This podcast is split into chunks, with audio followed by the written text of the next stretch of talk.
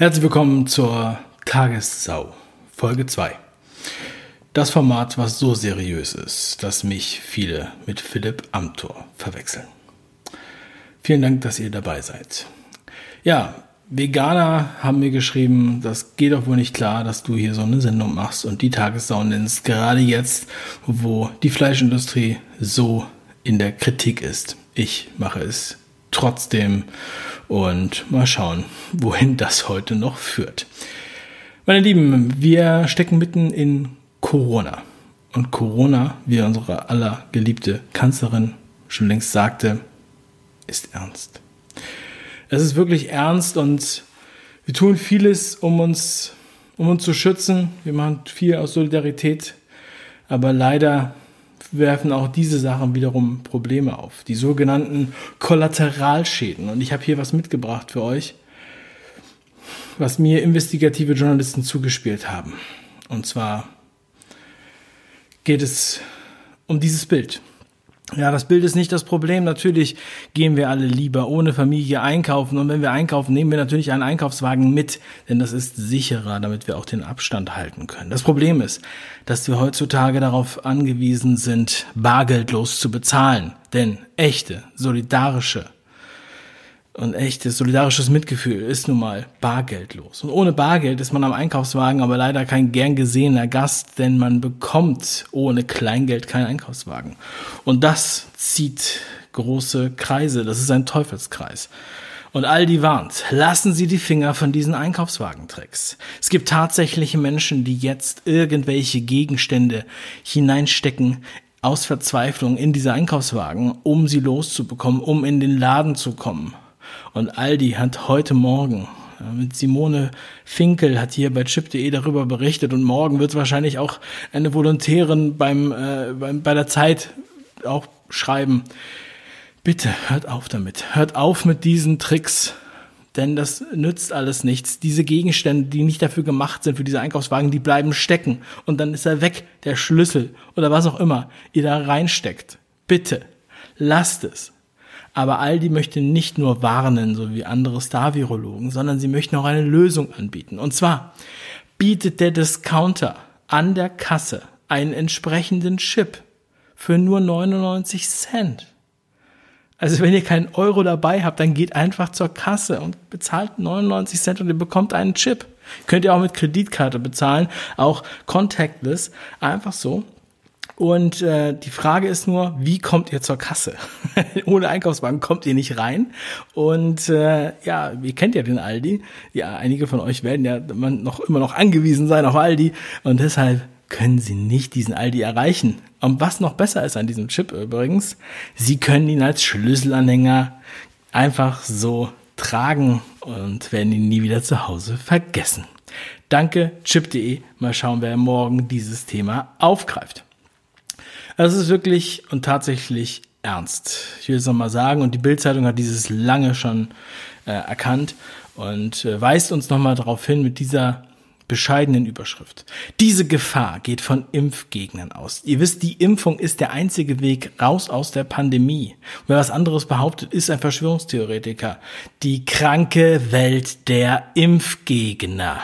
Also, wer seine Kinder nicht mit einem experimentellen Impfstoff impfen möchte, der ist eine Gefahr für uns alle und lebt in einer kranken Welt. Es ist eine chronische Fehleinschätzung. Ich weiß, manche denken, dass so ein Impfstoff irgendwelche Gefahren bürgen würde. Aber Leute, das ist doch wirklich wochenlang, monatelang erprobt und es wird nichts passieren.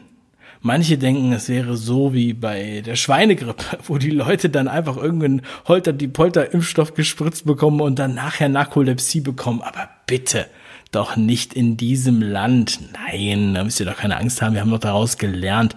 Ja, das ist doch in Schweden gewesen. Ja, die Schweden entschädigen jetzt Narkolepsie-Patienten und Bandemrix hat Narkolepsie ausgelöst. Aber bitte, macht euch doch keine Sorgen. So etwas wird doch mit Sicherheit nicht passieren.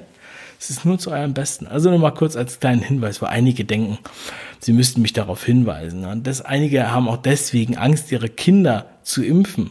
Ja, und haben auch deshalb Angst vor einer im Raum schwebenden Impfpflicht, wie auch immer man sie dann noch nennen wird.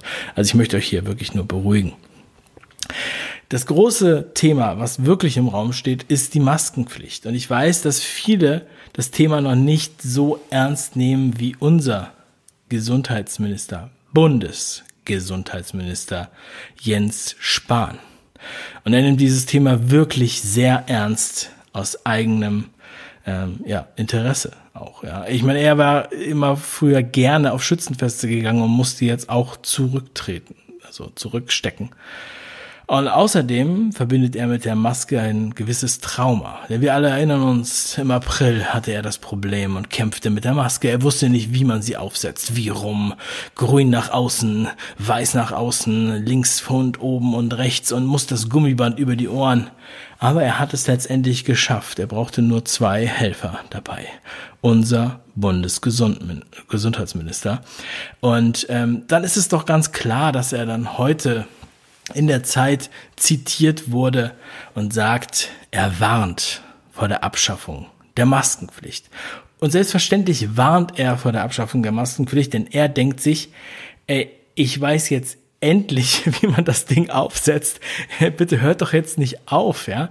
Ich, äh, ich, ich möchte mich gerne mit Maske zeigen. Außerdem weiß er vermutlich nicht, wie er es wieder absetzen kann.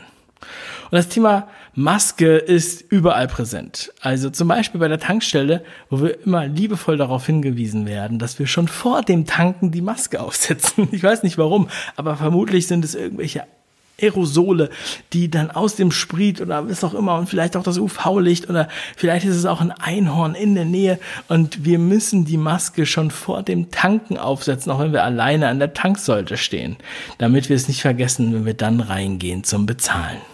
Ja, vielleicht liegt es auch daran, dass wir sonst zu viel Diesel an den Händen haben. Das Thema nimmt natürlich auch der Spiegel ernst. Und der Spiegel hat sich gedacht, okay, wir werden das jetzt hier in unserer Wirtschafts-, äh, nee, Wissenschaftsrubrik, werden wir da nochmal ein Thema zu machen, weil einige haben es einfach noch nicht verstanden. Und wir setzen unseren besten Mann daran. Und zwar Christoph Seidler. Christoph Seidler hat diesen brillanten Kommentar geschrieben und gestern um 15 Uhr veröffentlicht. Es ist brillant. Die Dinger nerven. Na und ein Kommentar wie aus der Hüfte geschossen. Wer dieser Tage in einen Supermarkt, in ein Möbelhaus oder in ein Gartencenter geht und unterwegs ist, sieht immer mehr Gelegenheits-Outlaws. Oh ja, neues Wort müssen wir uns merken, Gelegenheits-Outlaws. Also die alten Rocker-Gangs sind Geschichte. Die ganze, ähm, die Bandenkriege und so weiter, das ist kein Thema mehr, aber jetzt haben wir die Gelegenheits-Outlaws. Und was diese Gelegenheits-Outlaws machen und wie ihr sie erkennt, das hat natürlich unser Christoph Seidler hier auch beschrieben. Denn die der Mund-Nasenschutz bedeckt gerade, bedeckt gerade noch so die Lippen oder hängt ganz kess komplett unterm Kinn. Gelegenheitsoutlaws per excellence. Der Artikel geht weiter. Das ist vorsichtig ausgedrückt keine gute Idee. Auch wenn sich das Robert Koch Institut und die Weltgesundheitsorganisation lange um entsprechende Empfehlungen drückten, auch wenn es erst im Verlauf der Pandemie nach und nach wissenschaftliche äh, Belege gab, dass wir diese Masken doch brauchen, können sie einen Beitrag dazu leisten, die Pandemie im Zaum zu halten. Christoph Seidler ist hier, spricht hier für die Wissenschaft. Er weiß, das ist tatsächlich eine Pandemie. Also hört auf, was anderes zu behaupten. Ja, hört auf, Weltärztepräsident Montgomery, wer bist du schon? Pflicht für Tücher und Schals hält er lächerlich. Hallo, Old Fashion. Ja, im April vielleicht. Die WHO war gegen allgemeines Mundschutztragen im März.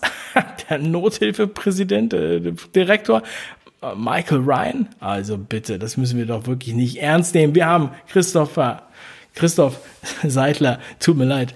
Ähm, die Dinger nerven, na und? Und wir müssen wirklich auch mal an andere denken auch mal an andere denken. Klar, die Dinger nerven, die Brille beschlägt, man fühlt sich womöglich eingeengt, aber ganz ehrlich, na und? Na und? Die Sache mit der beschlagenen Brille lässt sich mit ein paar Kniffen, ich habe hier ein Tutorial verlinkt, lösen. Und was das Atmen angeht, die Masken behindern den Fluss von Sauerstoff nicht. Die Masken behindern den Fluss von Sauerstoff nicht. Ja, das ist die Spiegelwissenschaft, das ist absolut wahr, fundiert und er sagt es nochmal dahinter. Ehrlich. Ehrlich, ich schwöre, Anmerkung von mir, alles andere ist Einbildung. Mein dreijähriger Sohn sagt das auch immer. Ehrlich, ehrlich. Ich habe einen Schmetterling gesehen. Ehrlich. Ja, und wenn er das sagt, dann meint er das wirklich ehrlich. Alles andere ist Einbildung. Also wenn ihr das Gefühl habt, ihr könnt mit dem Mund-Nasenschutz nicht so gut atmen, dann ist das nur Einbildung. Also bitte hört auf mit dem Quatsch. Ihr könnt genauso atmen. Die Masken, die lassen die Luft einfach so durch. Ja? Ich meine, das würde doch hier keiner einfach so behaupten. Das ist der Spiegel, meine Leute. Das ist ja nicht irgendein Blogger, auch wenn das so geschrieben ist, als wäre es ein Blogger. Es ist fundiert. Okay? Also auch mal an andere denken. Merkt euch das. Schreibt euch das auf T-Shirts. Zumindest ein Teil der Deutschen hat offenbar so richtig keinen Bock mehr beim Einkauf und in öffentlichen Verkehrsmitteln eine Maske zu tragen. Also, das hat er definitiv richtig erkannt. Ähm, die Wortwahl wundert mich ein bisschen. Also es klingt fast so, als hätte er das irgendwie so einfach nur eingesprochen. So ein bisschen salopp. So an der Bushaltestelle auf dem Nachhauseweg nochmal schnell hier den Kommentar eingesprochen. So richtig kein Bock mehr, beim Einkaufen und den öffentlichen Verkehrsmitteln eine Maske zu tragen. Ehrlich. Ja, also ähm, wir haben aber eine, tatsächlich eine, eine Situation, und darüber macht man keine Scherze. Ja, wir erinnern uns an diese Überschriften im März, 19. März. Der Spiegel kam zuerst und hat gesagt, Italien meldet mehr Covid-19-Tote als China.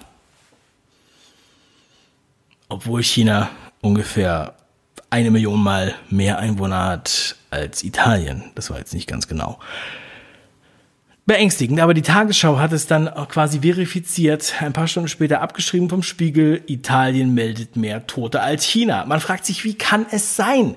Wie kann es sein, dass diese Pest so viele Menschen her dahin rafft in Italien? Das ist doch so schön. Aber ich weiß es. Ich habe die Antwort heute bekommen. Ich habe sie bekommen aus Krefeld. Auf krefeld.de wird immer veröffentlicht äh, alle aktuellen Meldungen zum Thema Corona. Und heute, also gestern, schrieb Krefeld.de 27 Krefelder aktuell mit Corona infiziert. Und obwohl es laut Feststellung des städtischen Fachbereichs Gesundheit keinen neuen Todesfall im Zusammenhang mit Covid-19 zu verzeichnen gibt, muss die Zahl der Verstorbenen systemrelevant um einen Fall auf nun 23 heraufgesetzt werden, um die Statistik an die des Robert Koch Instituts anzupassen.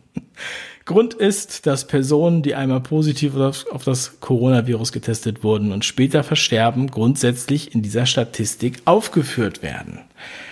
Und Leute, das ist, ich finde das sinnvoll.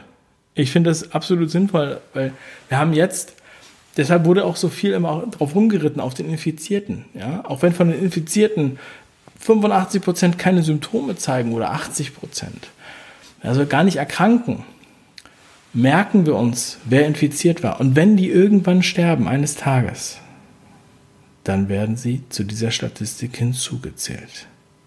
So, dann beginnt nämlich erst so richtig die Pandemie. Oh ja. Und äh, dann gibt es eine zweite, dritte, vierte Welle. Also es ist alles möglich. Das ist die Statistik. Das ist die Statistik, die unbedingt den Plan erfüllen muss. Ja, ich, mich wundert, dass, dass China das nicht so rigoros durchgezogen hat.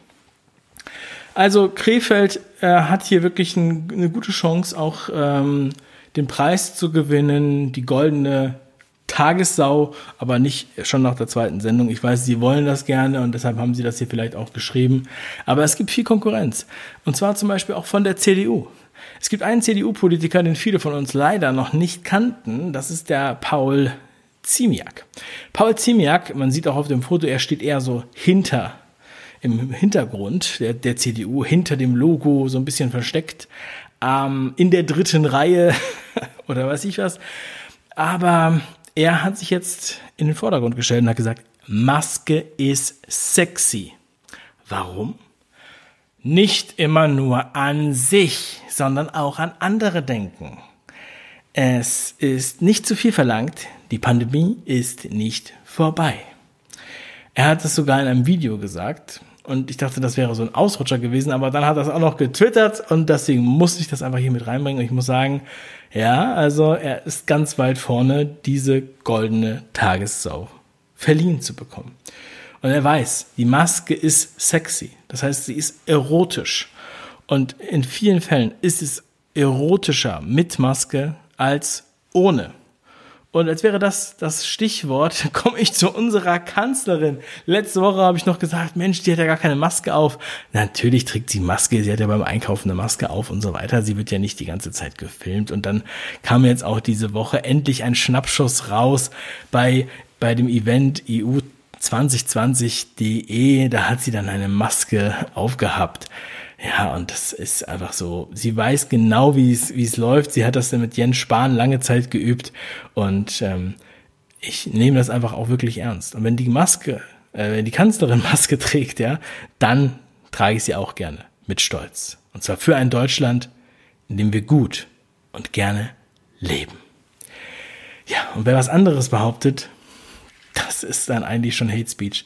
Also bitte, lasst das, ja, seid ruhig, die Tagessau deckt auf. Wir kümmern uns darum. Morgen kommt Thorsten Schulte zu mir. Und ich freue mich, wenn ihr wieder dabei seid. Vielen Dank für eure Aufmerksamkeit. Und bis zum nächsten Mal. Die nächste Tagessau kommt in einer Woche. Bleibt stark und macht was draus. Euer Dave. Ciao.